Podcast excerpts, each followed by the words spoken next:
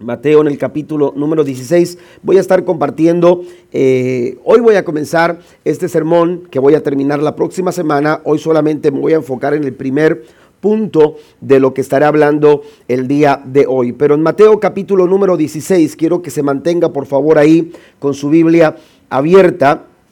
Seguramente alguien se ha acercado con usted y le ha pedido alguna referencia acerca de quién es Jesús. Amén. De repente alguien se acerca y le pregunta, oye, a mí me gustaría saber cuál es, qué es lo que te enseñan a ti en la iglesia, qué es lo que tú has aprendido, porque yo sé que tú eres cristiano, yo sé que tú vas a la iglesia, yo, quiero, yo quisiera saber que tú me dijeras, que me explicaras quién es Jesús. Amén. Y de pronto, eh, esta respuesta, hermano, todos deberíamos de saberla. Amén. Todos deberíamos saber quién es Jesús. Amén. Y a lo mejor aquí en este lugar todos podemos responder acertadamente a la pregunta quién es Jesús. Pero más allá de una simple respuesta, y, vaya que solamente decir lo que sabemos, eh, la respuesta implica algunas cosas que yo voy a estar mencionando y que voy a comenzar esta noche eh, en, eh, solamente el primer punto, pero hay algunas implicaciones en la respuesta de quién es Jesús. Mateo capítulo número 16 dice la escritura que ah, en el verso número, número 15 dice, respondiendo Pedro le dijo, explícanos esta parábola. Amén. Estoy en Mateo Estoy leyendo el capítulo 15, perdón. Es el capítulo 16, les dije, ¿verdad? Si voy a leer el verso 13 en adelante, perdón. Dice, viniendo Jesús a la región de Cesarea de Filipo, preguntó a sus discípulos, diciendo, ¿quién dicen los hombres que es el Hijo del Hombre? Refiriéndose a él. Le dicen, ellos dijeron, unos Juan el Bautista, otros Elías, otros Jeremías o algunos de los profetas. Él les dijo, ¿y vosotros quién decís que soy yo? Respondiendo Simón Pedro dijo, tú eres el Cristo, el Hijo del Dios viviente. Amén. Eh, esta es la respuesta que los discípulos le dan a la pregunta que Jesús les hace. Primero, en primera instancia, Jesús les dice, ¿qué es lo que ustedes han escuchado de las personas? Eh, ¿Qué es lo que dicen de mí? ¿Cuál es su opinión? ¿Cuál es su pensamiento? ¿Qué, es lo que ellos creen que, es el Hijo del Hombre? Eh, eh, ¿qué, referencias dan acerca de mí? Jesús lo hacía porque él sabía que los discípulos, al involucrarse con las personas, pudieran, pudieran tener eh, una, una, un consenso de lo que los vecinos, de lo que los parientes, de los que las personas, los amigos, la gente decía acerca de Cristo. Y vaya que si las hubo porque eh, eh, los discípulos empezaron a responder. Algunos están diciendo por ahí que eres Juan el Bautista, otros están mencionando que eres Elías y otros también dicen que eres Jeremías y algunos otros opinan que eres alguno de los profetas. Pero entonces Jesús lanza esta pregunta no a lo que la gente, la gente puede tener muchas opiniones, la gente puede tener muchas opiniones, sus opiniones pueden estar muy lejos de la realidad. ¿Por qué? Porque ellos no saben eh, eh, de primera mano, no han estado conmigo, eh, no me conocen, no, han, no han convivido conmigo. Pero ¿qué dicen ustedes acerca de mí? ¿Qué es lo que ustedes a la pregunta, ¿quién es Jesús? ¿Cuál es tu respuesta, Pedro? ¿Cuál es tu respuesta, Juan? ¿Qué es lo que dices tú? Eh, les empezó a hacer esta pregunta a sus discípulos. La Biblia dice que Pedro respondió y dijo, tú eres el Cristo, el Hijo del Dios viviente. Si nos preguntaran a cada uno de nosotros quién es Jesús, creo que, aleluya, al estar aquí, eh, y, verles a ustedes, la mayoría de los que están aquí, pudiéramos concordar, hermanos, en la respuesta. Pudiéramos nosotros eh, eh, decir palabras más, palabras menos, pero todos pudiéramos tener una, un consenso unido en una respuesta de quién es Jesús. Sin embargo, yo no me quiero referir a esas palabras que pudiéramos mencionar. Yo me quiero referir a lo que implica responder quién es Jesús. ¿Qué es lo que implica responder quién es Jesús? En, eh, primer lugar, yo quiero eh, que, veamos algo interesante. Responder a la pregunta quién es Jesús, hermanos, tiene que ver, tiene un peso bastante fuerte con el carácter que nosotros desarrollamos. ¿Por qué? Porque implica eh, el hecho de que Él ha moldeado nuestro carácter. Eh, cuando yo respondo quién es Jesús, eh, eh, la respuesta más acertada tiene que ver, de parte mía, tiene que ver, hermanos, con el desarrollo de carácter de Cristo en mí. Amén. Tiene que ver con el, con el, desarrollo del carácter de Cristo en mi vida. Cada día nosotros somos transformados eh, según lo que dice la Biblia, deberíamos ser transformados a la imagen de Cristo. El, proceso por el cual Dios, hermanos, nos lleva cuando venimos a Él y le recibimos a Él como nuestro Salvador, como el Señor de nuestra vida, cuando entregamos nuestra vida a Jesús. El proceso, ese proceso que comienza cuando hemos aceptado a Cristo como nuestro Salvador personal, es un proceso que conocemos nosotros como el proceso de discipulado.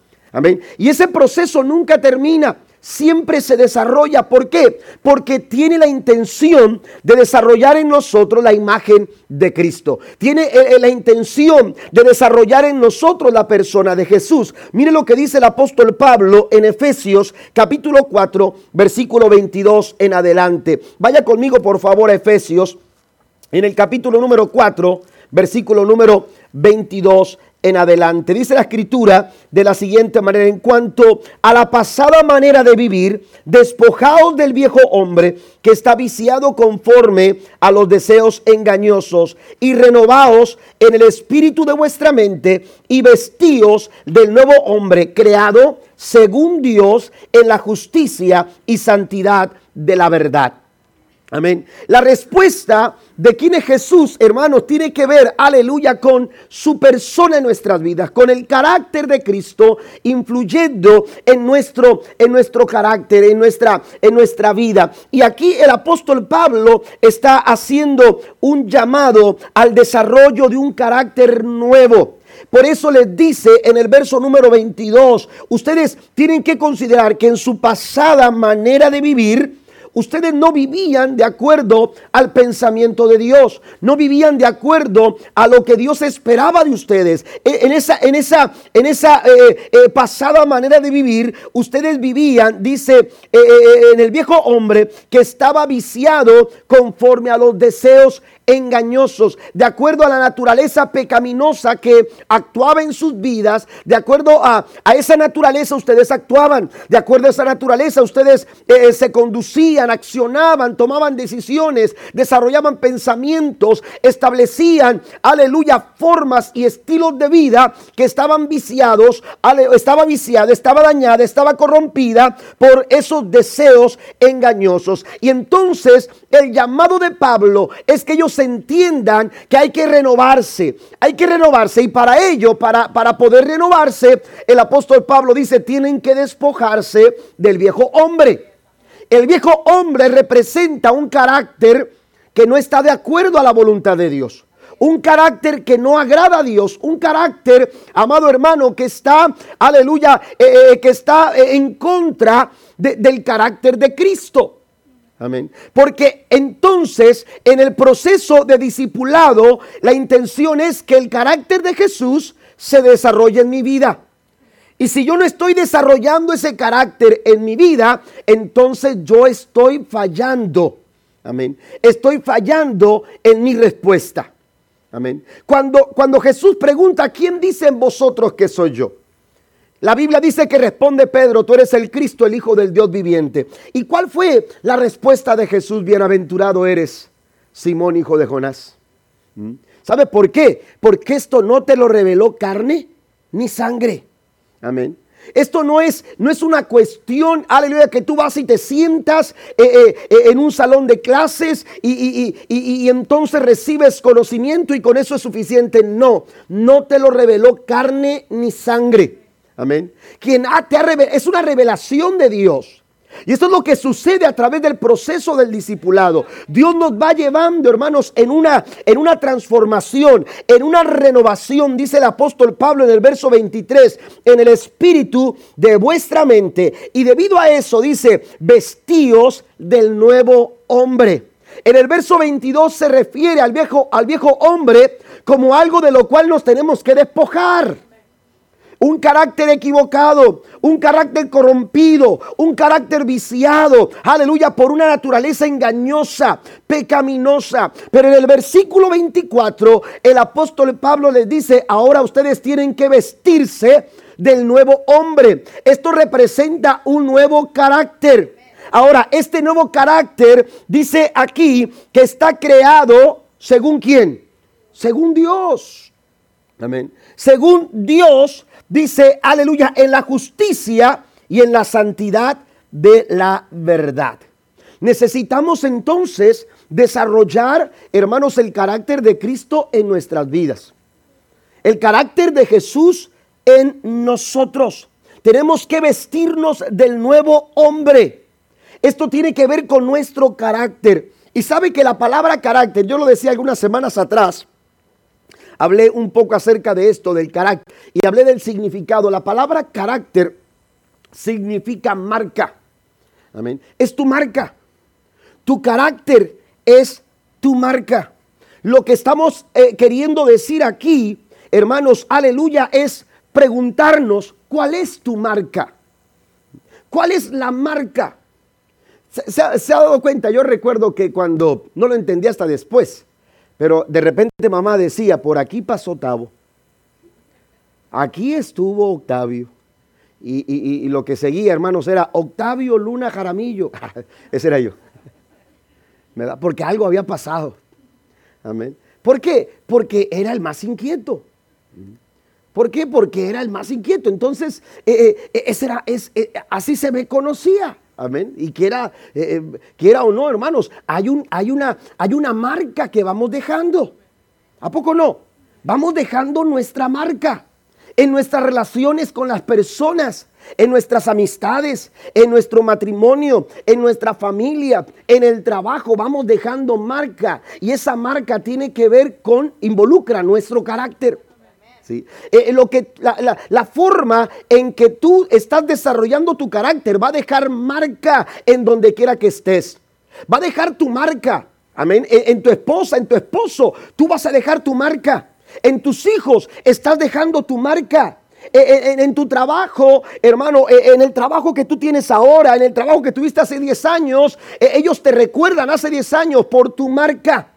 Eh, porque por nuestro carácter, por eso es importante entender lo que dice el apóstol Pablo aquí, cuando nos hace un llamado y nos dice, ustedes tienen que despojarse del viejo hombre, porque la marca que dejaba ese viejo hombre es una marca que está fuera del pensamiento de Dios, de lo que Dios espera de ustedes. Ahora hay que dejar una nueva marca. ¿Cuántos alaban al Señor? Ahora tenemos que dejar una nueva marca. Ya no somos aquellas personas que vivíamos sin Cristo, sin Dios, sin esperanza y sin salvación. En aquel tiempo nuestra familia tenía una marca. En aquel tiempo nuestro matrimonio tenía una marca. En aquel tiempo nosotros éramos conocidos de otra manera. Pero ahora estamos en Cristo. Y ahora dice que los que están en Cristo son nueva criatura. Las cosas viejas han pasado. He aquí todas son hechas nuevas. A tener un aplauso al Señor.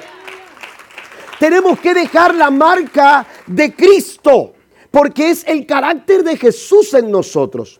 Amén. Es el carácter de Cristo en nosotros. Si usted tendría, eh, tuviera que describir su carácter, hermano, su marca, ¿cómo lo describiría ahora mismo? ¿Quiere saber si usted sabe quién es Jesús? Describa su, su carácter. ¿Quiere saber si usted sabe realmente quién es Cristo? Describa su carácter.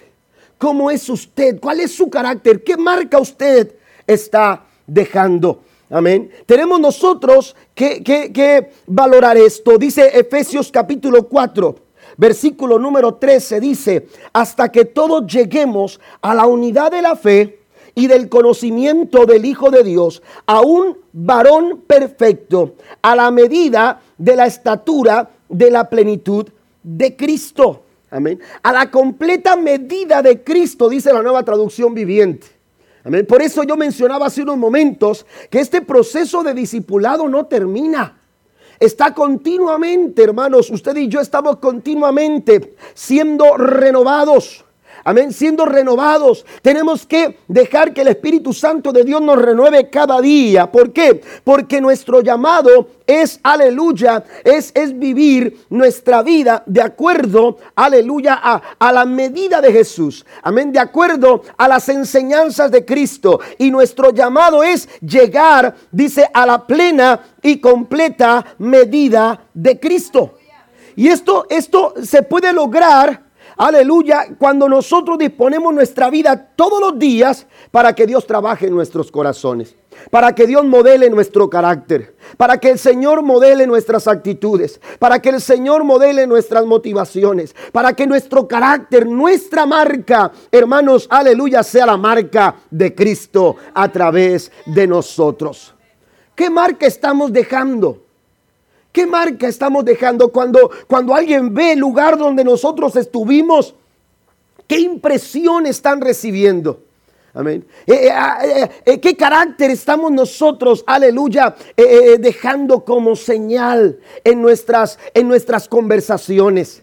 en nuestras relaciones, en nuestras, a través de nuestras actitudes. La gente, hermanos, percibe esa marca. Las personas, aleluya, son marcadas a través de nuestro carácter. Por eso es importante considerar las palabras del apóstol Pablo eh, cuando habla en Efesios, en el verso número 22, capítulo 4, despójense del viejo hombre. Amén. Tenemos que despojarnos del viejo hombre con ese carácter que ni usted, ni ni usted aguantaba. Amén. Yo he escuchado a algunas personas que me decían, no, pastor, yo ni yo me aguantaba. Amén. Ni yo me aguantaba. Bueno, es que bueno que, que, ya eso quedó en el pasado. Ahora queremos que usted se aguante y también queremos aguantarlo nosotros. Ayúdenos. Amén. Esto lo vamos a lograr cuando nos despojamos del viejo hombre. Y entonces dice que nos vestimos del nuevo hombre. Ahora, mire lo que dice Colosenses capítulo 3, versículo número, número 10. Amén. Eh, eh, eh, en el mismo tono de lo que está hablando en Efesios, en el verso 10 dice, y revestíos del nuevo.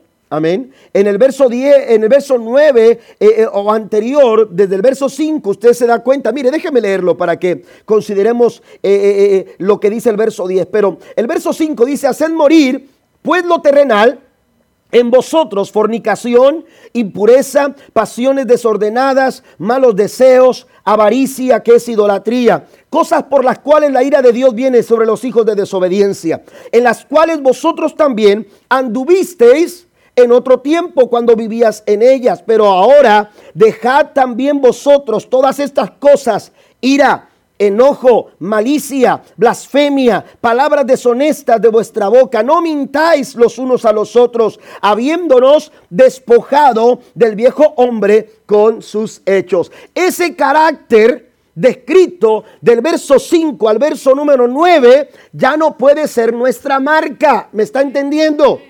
Ya no podemos eh, eh, pasar por la vida dejando esta marca. Ya no podemos, hermanos, eh, caminar por la vida dejando esta marca. ¿Por qué? Porque ahora estamos en Cristo y ahora tenemos que dejar una nueva marca. Y esa marca tiene que ver, que involucra el carácter maravilloso, aleluya, de nuestro amado Señor Jesucristo. Y dice el versículo número 10, y revestido del nuevo, el cual conforme a la imagen del que lo creó, se va renovando hasta el conocimiento pleno. Amén. Necesitamos, necesitamos nosotros responder, aleluya, a quién es Jesús a través del el carácter, de la marca que nosotros vamos dejando en nuestras, en nuestras vidas. Dice la escritura en 2 Corintios capítulo 3, versículo 18, la traducción lenguaje actual, es una paráfrasis al texto, dice, somos como un espejo que refleja la grandeza del Señor, quien cambia nuestra vida. Gracias a la acción de su Espíritu en nosotros, cada vez nos parecemos más a Él. ¿A quién nos estamos pareciendo? Amén. ¿A quién nos estamos pareciendo? Dice aquí el apóstol Pablo, cuando, cuando el Espíritu Santo está trabajando en nuestras vidas, nosotros vamos a ser como ese espejo que refleja, aleluya, la imagen de quien se pone delante. Amén. Y entonces usted va al espejo y usted solamente ve el reflejo. Amén. Usted quiere verse en el espejo y usted se pone en el espejo. Usted no va a, si yo me voy, me voy al espejo y, y para ver cómo estoy. Oiga, no voy a ver un alto rubio, ojos azules. Algo parecido a eso, pero no tanto. Amén. Claro que no. El espejo va a reflejar mi imagen. El reflejo va a reflejar solamente la imagen de quien se ponga delante. Amén. Entonces dice aquí el apóstol Pablo, ustedes y yo solamente somos el espejo para reflejar la grandeza del Señor, quien cambia nuestra vida. Él ha cambiado nuestra vida. Y con esto ha cambiado nuestro pensamiento, ha cambiado nuestro sentir, ha cambiado, aleluya, transformado nuestras vidas. Decía el apóstol Pablo, ya no vivo yo, ahora Cristo es quien vive en mí. Y cuando Cristo vive en mí, hermanos, aleluya, mi carácter no puede ser el mismo. Amén. Mi carácter no puede ser el mismo. Yo tengo que reflejar el carácter de Cristo. ¿Por qué? Porque el Espíritu Santo en nosotros nos lleva cada vez a parecernos más a Jesús. Amén. La pregunta es, ¿estamos pareciéndonos a Cristo? ¿A quién nos estamos? De pronto alguien se acerca y dice, oiga, eh, eh, eh, este niño, ¿cómo se está pareciendo a su papá? Amén. ¿Cómo se está pareciendo a su mamá? ¿Mm?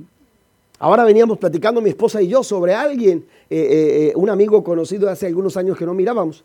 Y, este, y, empezamos a platicar, su papá falleció, el papá de ellos, y, empezamos a platicar este, del parecido que, que este muchacho está teniendo de su papá que ya murió.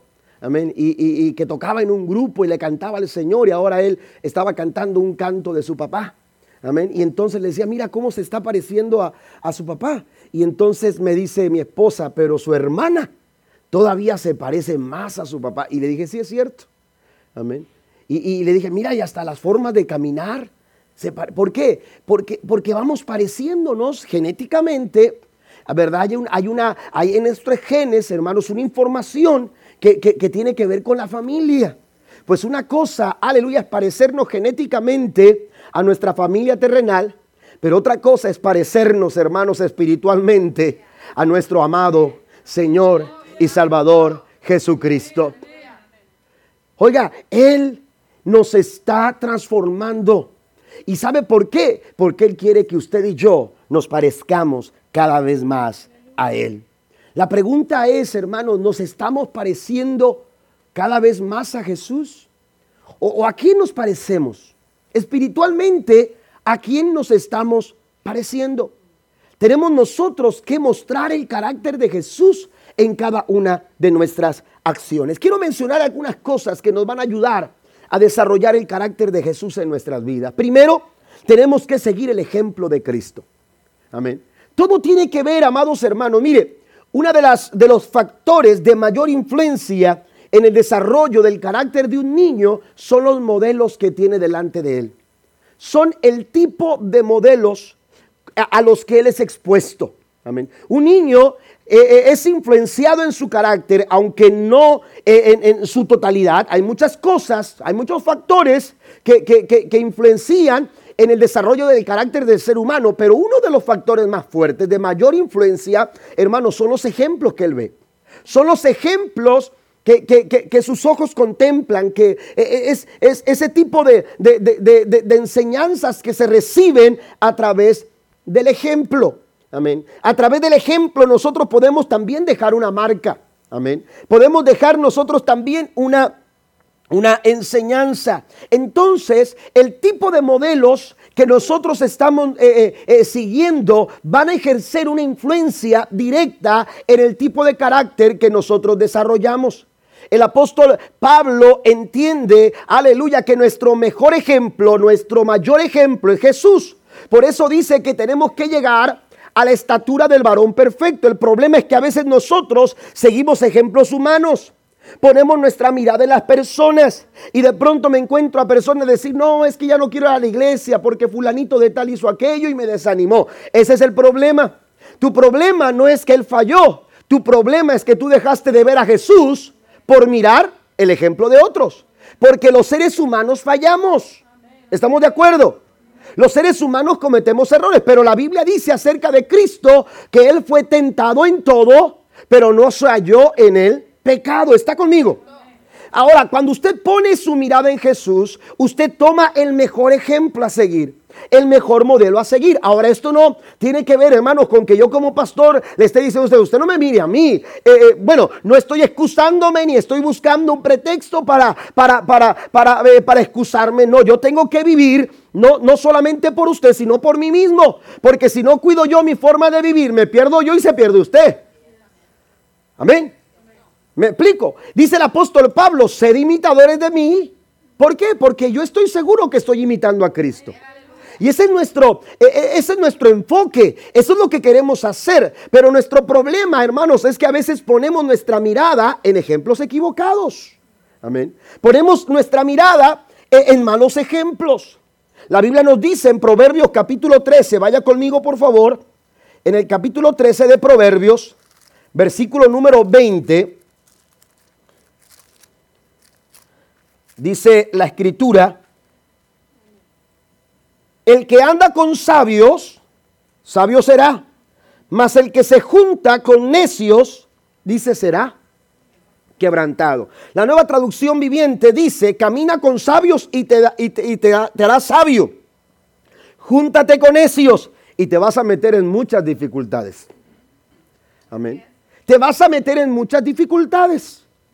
Eh, ¿Por qué? Porque cuando nosotros seguimos malos ejemplos, hermanos, eh, el resultado no será nada bueno el resultado de nuestro carácter no será nada bueno. Necesitamos poner nuestra mirada en un buen ejemplo. Tenemos que poner nuestra mirada en un buen modelo. Aleluya. Y tenemos el mejor de los modelos. Tenemos el mejor de los ejemplos. Se llama Jesús de Nazaret. Él es nuestro mejor ejemplo. Por eso dice el apóstol Pablo a los hebreos, puestos los ojos en Jesús. Hebreos capítulo 12, versículo 2. Puestos los ojos en Jesús, el autor y consumador de la fe. Qué interesante, hermanos, es entender eh, eh, la influencia que el ejemplo de Cristo, que Cristo nos dejó, aleluya, eh, esa influencia puede generar grande, un, un muy buen carácter en nuestras vidas, en nuestros hijos, en nuestra familia, para dejar una buena marca una buena, una buena marca de carácter, aleluya, al, al, seguir el ejemplo de Jesús. Hay dos textos que quiero también que leamos en Primera de Pedro. Primera de Pedro, capítulo 2, versículo 23. Pero aquí anoté otros más que eh, se me vinieron a la mente hace unos momentos. Eh, primera de Pedro, voy a, voy a leerlos. dice Primera de Pedro, capítulo 2, versículo 21. Dice, pues para esto fuiste llamados porque también Cristo padeció. Dice, por nosotros, dejándonos ejemplo. ¿Para qué? Para que sigáis sus pisadas. Cristo nos dejó ejemplo.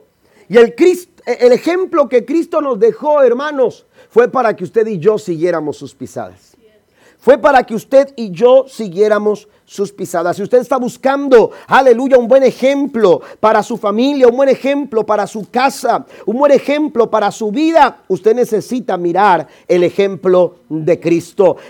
Filipenses capítulo 2, versículo 5 dice el apóstol Pablo, haya pues en vosotros el mismo sentir que hubo en Cristo Jesús. Es el ejemplo, el ejemplo a seguir es Cristo. Amén. ¿Cómo puedo reaccionar eh, eh, a, todo lo que estoy pasando? ¿Cómo puedo reaccionar eh, a, la forma en que la gente actúa contra mí? Bueno, vamos a lo que hizo Jesús. ¿Qué hizo Cristo? Bueno, dice Filipenses capítulo 2, versículo 5, hermanos, que Él fue obediente hasta la muerte y muerte de cruz.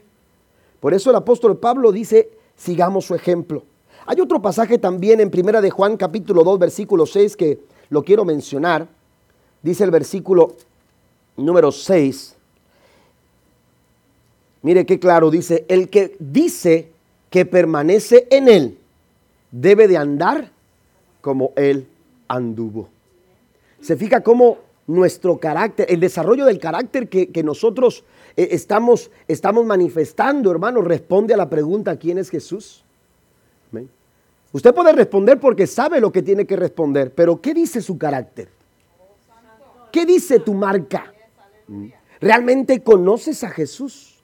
Porque el que dice permanecer en Él, no puede buscar otros malos ejemplos, no se puede dejar llevar por los malos ejemplos. El que dice que permanece en Él debe andar como Él anduvo. ¿Alguien le puede dar un aplauso al Señor esta noche? Número dos. Otra cosa que nos ayuda a desarrollar el carácter de Cristo en nuestra vida, hermanos, es la forma en que nosotros eh, eh, eh, desarrollamos el pensamiento, porque los pensamientos cultivan el carácter. Amén. Nuestros pensamientos, hermanos, cultivan el carácter. Mire, la clase de vida que ustedes llevan, su disposición, la determinación, tiene que ver con sus pensamientos. Amén. Sus pensamientos, hermanos, derivan en acciones. En otras palabras, sus acciones son expresiones externas de, nuestros pensamientos. Nuestras acciones, nuestras conductas, nuestros actos, nuestros hechos, lo que decimos, cómo actuamos, cómo reaccionamos, no es otra cosa, hermanos, que la expresión externa de, lo que, de la forma en que pensamos. Mire lo que dice Proverbios en el capítulo 23, versículo número 7. Dice la escritura en Proverbios 23, versículo número 7, de la siguiente manera. Dice, porque cuál es su pensamiento en su corazón, tal es él. Así lo dice la primera parte del versículo. ¿Cuál es su pensamiento? Así es él. Porque nuestro pensamiento se expresa a través de nuestras acciones. Mire, alguien dijo que el pensamiento es la semilla de la acción. Otra persona dijo que el carácter brota de las profundidades del alma. Pero también nosotros tenemos que entender, hermanos, que, aleluya, nuestro pensamiento, mire, podemos decirlo de esta forma, dígame qué piensa, amén, dígame qué piensa y le diré quién es. Dígame lo que usted piensa y le voy a decir quién es, porque tal es su pensamiento, tal es él. Todo pensamiento, aleluya, eh, termina eh, eh, o establece, da a conocer prioridades, da, a conocer nuestras actitudes, da, a conocer nuestras motivaciones en la vida. habla de nosotros, nuestra forma de pensar. Por eso tenemos que cuidar lo que nosotros generamos en nuestros pensamientos. Si usted va a, a, Efesios en el capítulo 4, versículo número 23, dice, renovaos en el espíritu de vuestra mente. Amén. Eh, la mente, la batalla de la mente, amados hermanos, aleluya, se genera de una manera tan fuerte. Aleluya, ¿por qué? Porque en nuestra mente llegan muchos pensamientos. El apóstol Pablo dice en 2 Corintios, capítulo número, número 10, versículo número 5, dice el apóstol Pablo a los Corintios, derribando argumentos y toda altivez que, que se levanta contra el conocimiento de Dios y llevando cautivo todo pensamiento a la obediencia a Cristo. Nuestros pensamientos, hermanos, están lidiando una batalla en nuestra mente, pero nosotros tenemos que determinar que todo pensamiento que no vaya de acuerdo a la voluntad de Dios, que todo pensamiento que no se asemeje a, los principios bíblicos, a lo que Dios establece en su palabra, todo pensamiento tiene que ser llevado cautivo. Amén. Tiene que ser llevado cautivo y tiene que ser llevado a la obediencia a Cristo, tiene que ser sujeto, tiene que ser sometido a la voluntad de Dios. Porque nuestros pensamientos nos pueden, se pueden desbordar cuando no los, no, los, no los sujetamos a la obediencia de Jesús, a la obediencia a Cristo. Nuestros pensamientos nos pueden desbordar, hermanos, acciones equivocadas. Nos pueden llevar por caminos equivocados. Mire, el hijo pródigo perdió el rumbo no porque salió de su casa, perdió el rumbo porque en casa no estaba generando buenos pensamientos. Todo se generó por un mal pensamiento de pronto se dio cuenta de la herencia que él podía recibir. Y entonces empezó a generar un pensamiento en su mente. ¿Qué pasaría si yo le digo a mi padre que me dé la parte de la herencia que me corresponde? ¿Para qué esperar? ¿Para qué seguir esperando? Cuando puedo disfrutar ahora que puedo, puedo disfrutar de todo lo que puedo, eh, de lo que tengo, eh, de mis bienes. Y entonces resulta que ese pensamiento lo llevó a su padre y le dijo, dame la herencia, lo aparte de la herencia que me corresponde. Y el padre al no poderlo detener, entregó los bienes a aquel muchacho y entonces se fue y malgastó todo. Lo perdió todo eh, porque el camino, hermanos, aleluya, eh, eh, el camino fuera de Dios no, no, no tiene otro resultado. Hay caminos que al hombre le parecen derechos, pero la Biblia dice que su final son caminos de muerte. Podemos morir si no sujetamos un pensamiento. Podemos morir espiritualmente, podemos morir a las eh, eh, eh, podemos morir alguna virtud de nuestras vidas, podemos morir a una oportunidad de Dios para nosotros si no estamos dejando que cada pensamiento en nuestra vida, hermanos, esté sujeto a la voluntad de Dios. Y no solamente pensamientos de pecado, también hay pensamientos, hermanos, que tienen que ver con nuestro ego. Amén. Tiene que ver con nuestro ego, tiene que ver con, con, nuestro yo. Amén. Y, a veces luchamos con lo que yo quiero. Y Dios nos dice, no, es que mira, yo he planeado para ti esto. Amén. ¿Se acuerda cómo Jonás, Jonás, eh, eh, no es que se fue a pecar? Mm. Dios le dijo a Jonás, quiero que vayas a Nínive y prediques, pero Jonás tenía un pensamiento diferente. Él no le dijo a Dios, no, Dios, es que me invitaron a una fiesta y va a haber baile y va a haber esto y va a haber otro. No me la puedo perder. No, él no iba a pecar. Él no iba a hacer lo malo. Simplemente su pensamiento no estaba de acuerdo al pensamiento de Dios. ¿Eh? Y él dijo, pero ¿por qué? Yo pienso diferente. Yo creo que podemos hacerlo de otra manera. ¿Por qué predicarle a un pueblo que ha sido una amenaza constante para el pueblo, para mi pueblo, para mi ciudad, para mi gente?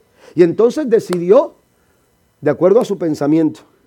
Y su pensamiento lo llevó, hermanos, a descender al, mar para tomar un barco y dirigirse, hermanos, a un lugar totalmente distinto. Porque un pensamiento, hermanos, que no está sujeto a la voluntad de Dios, te va a llevar por un rumbo equivocado. Amén. Y usted conoce la historia. A Jonás le fue mal, porque nunca estaremos mejor que cuando estamos dentro de la voluntad maravillosa de Dios. Den un aplauso al Señor. Nuestro lugar, nuestro mejor lugar está en la voluntad del Señor. Todo pensamiento debe ser llevado cautivo a la obediencia, porque los pensamientos nos hacen ser lo que somos. Por eso Pablo recomienda a los filipenses, vaya conmigo por favor, Filipenses capítulo número 4 versículo 8.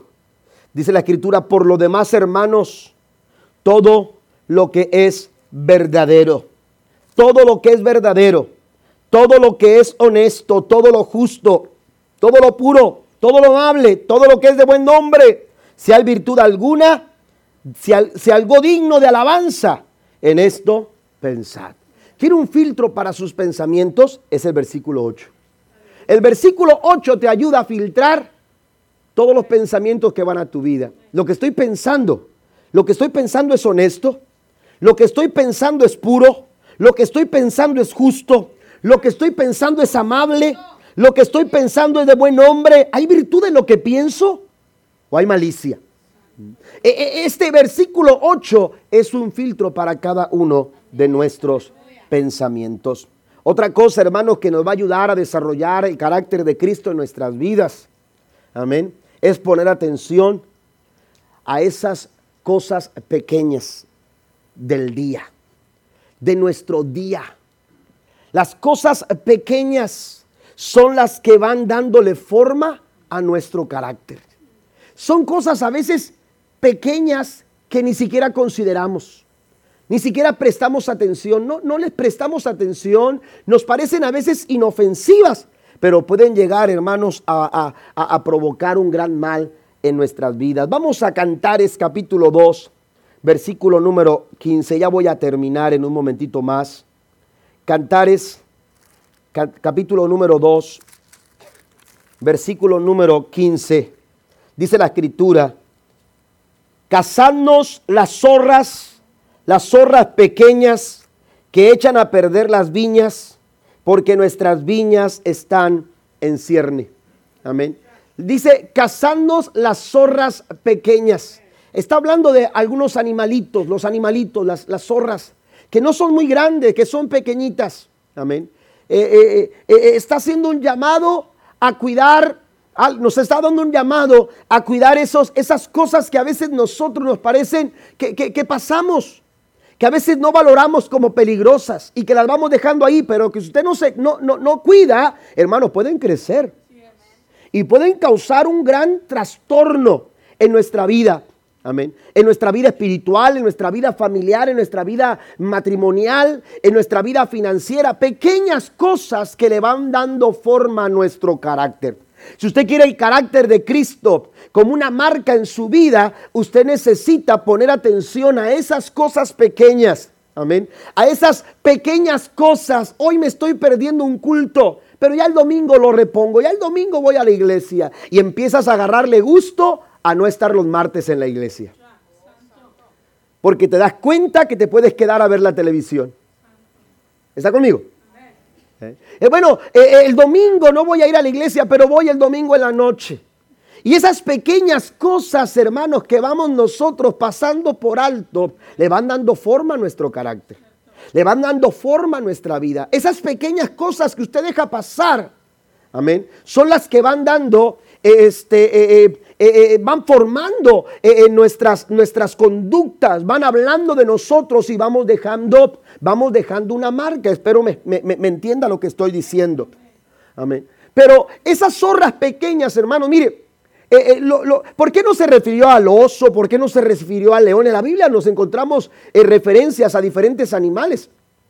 En este caso, hermanos, está hablando de una viña y, estaba floreando. Y esa, esa etapa, esa temporada de la viña, eh, eh, eh, del viñedo, hermanos, era, llamaba la atención precisamente a este tipo de animalitos. Amén. Animalitos, hermanos, que tenían algunas peculiaridades, que yo quiero mencionar solamente dos para avanzar. Pero mire, la primera de ellas tiene que ver con que estos animalitos, hermanos, atacaban de noche.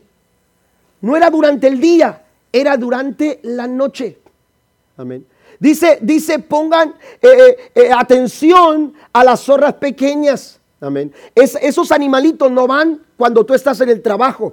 Esos animalitos no van cuando la viña está siendo eh, trabajada durante el día. Ellos esperan la noche y en la oscuridad de la noche aparecen porque sabe que ahí ya no hay mucha gente. A lo mejor anda alguien cuidando por ahí eh, el campo, pero, pero, pero por, ahí no hay, no hay mucho movimiento. Así que como son muy astutas, eh, eh, eh, este tipo de animalitos, ellos trabajan en la oscuridad de la noche. Cuando hablamos de cuidar las cosas pequeñas, hermanos, tenemos que entender que, que nosotros tenemos que buscar que el carácter de la persona de Jesús alumbre nuestras vidas, que brille Cristo en nosotros. ¿Por qué? Porque a veces hay lugares en nuestra vida, hermanos, que no hemos llevado a la luz de Jesús. Amén que no hemos llevado a la luz de Jesús. Y hay zorras pequeñitas que están trabajando en esas áreas que a veces no hemos decidido todavía entregar al maestro. Eh, hay una anécdota de un pastor que lo invitaron a ir a, consagrar una casa, a orar por una casa que habían comprado un matrimonio joven.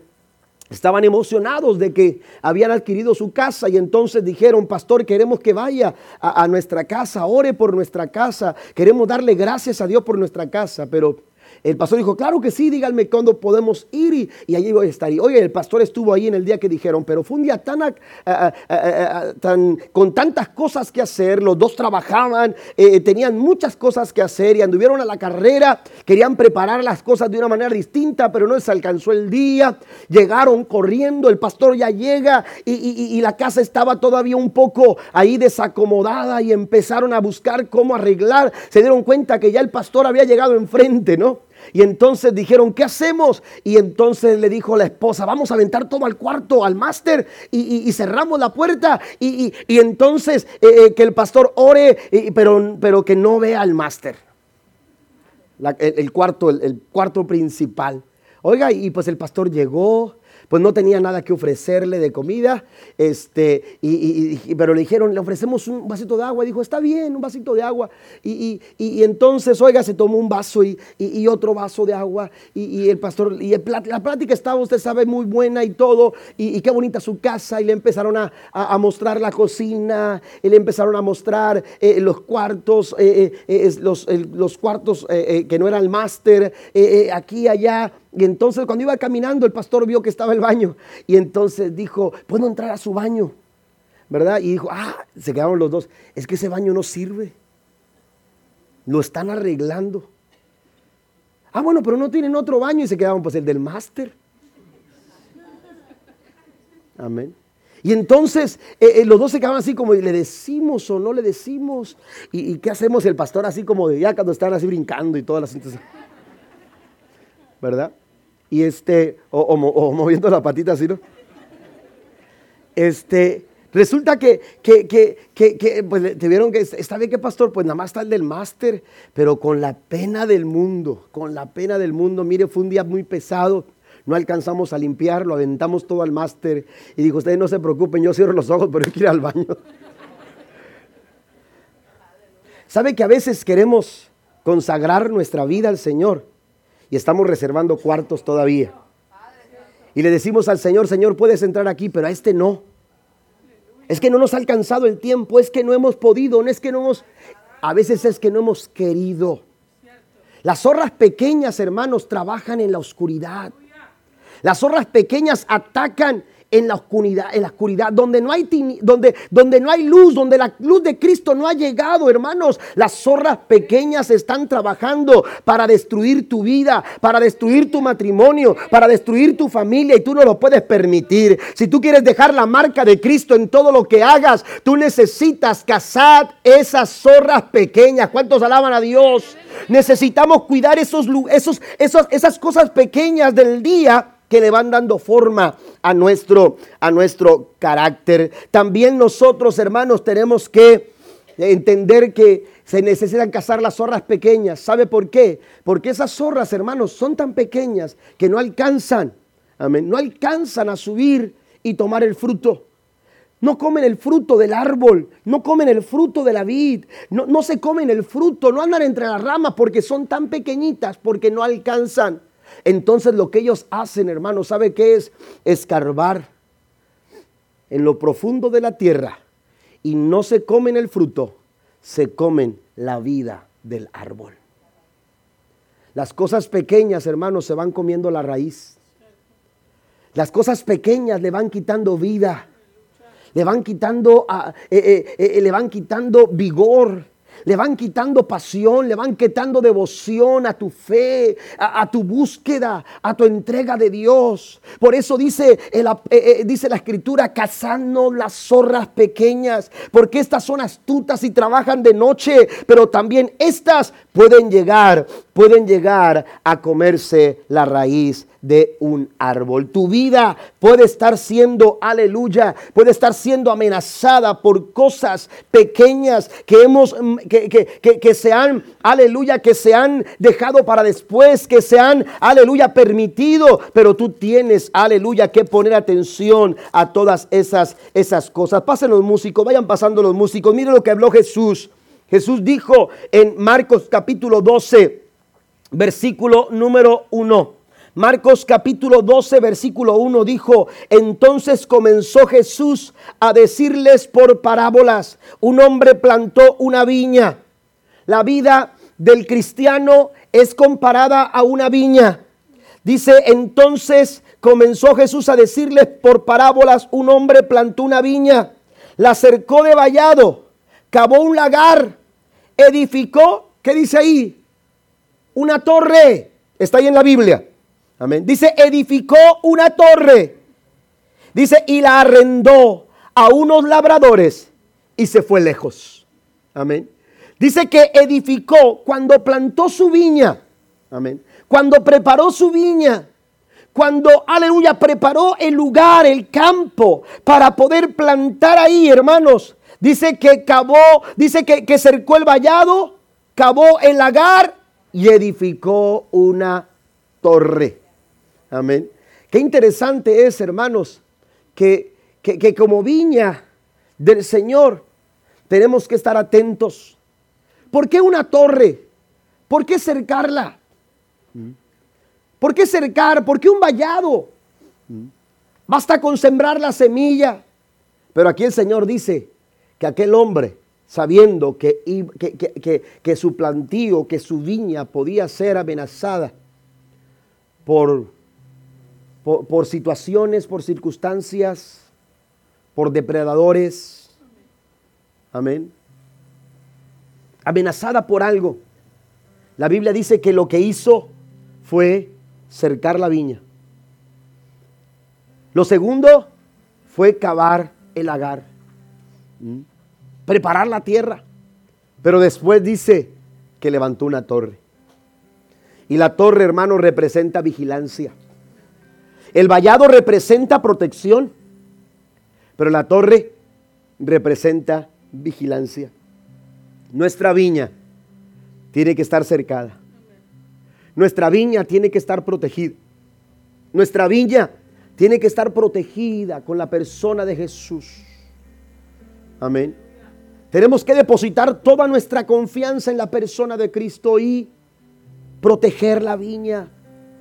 Pero no solamente eso, no podemos no podemos solamente proteger la viña. La viña se tiene que vigilar.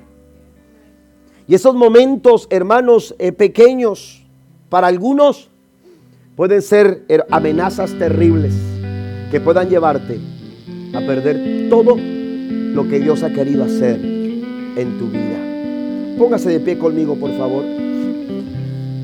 Dios actúa de muchas maneras para desarrollar nuestro carácter. El carácter de Cristo en nuestras vidas se construye en medio de las circunstancias de la vida. Son los momentos. Esos momentos que usted permite esos momentos que usted permite en su vida. Esos momentos que usted permite lo que se habla en casa, lo que se ve en casa, lo que se hace en casa. Eso que usted permite, hermanos, le va dando forma a su carácter. Le van dando forma a su vida. Las circunstancias que pasamos a veces son situaciones complicadas, difíciles, y Dios se vale de todo eso. Si usted va a Deuteronomio capítulo 8, Dios le dice al pueblo en el versículo 2, tú tienes que saber que yo te permití pasar por el desierto porque yo quería probarte. Dios a veces permite circunstancias en nuestra vida complicadas porque Él quiere probar quién tú eres. ¿Quién tú eres? Son momentos difíciles en tu vida pueden desarrollar en ti el carácter de Jesús. Primera de Pedro capítulo 1 versículo número 6 en adelante dice el apóstol Pedro que nuestra fe es probada por el fuego. ¿Para qué? Para demostrar si es una fe verdadera. Somos probados por el fuego, pero cada uno de esos momentos están fomentando y desarrollando el carácter de Cristo en nuestras vidas? La respuesta es de nosotros.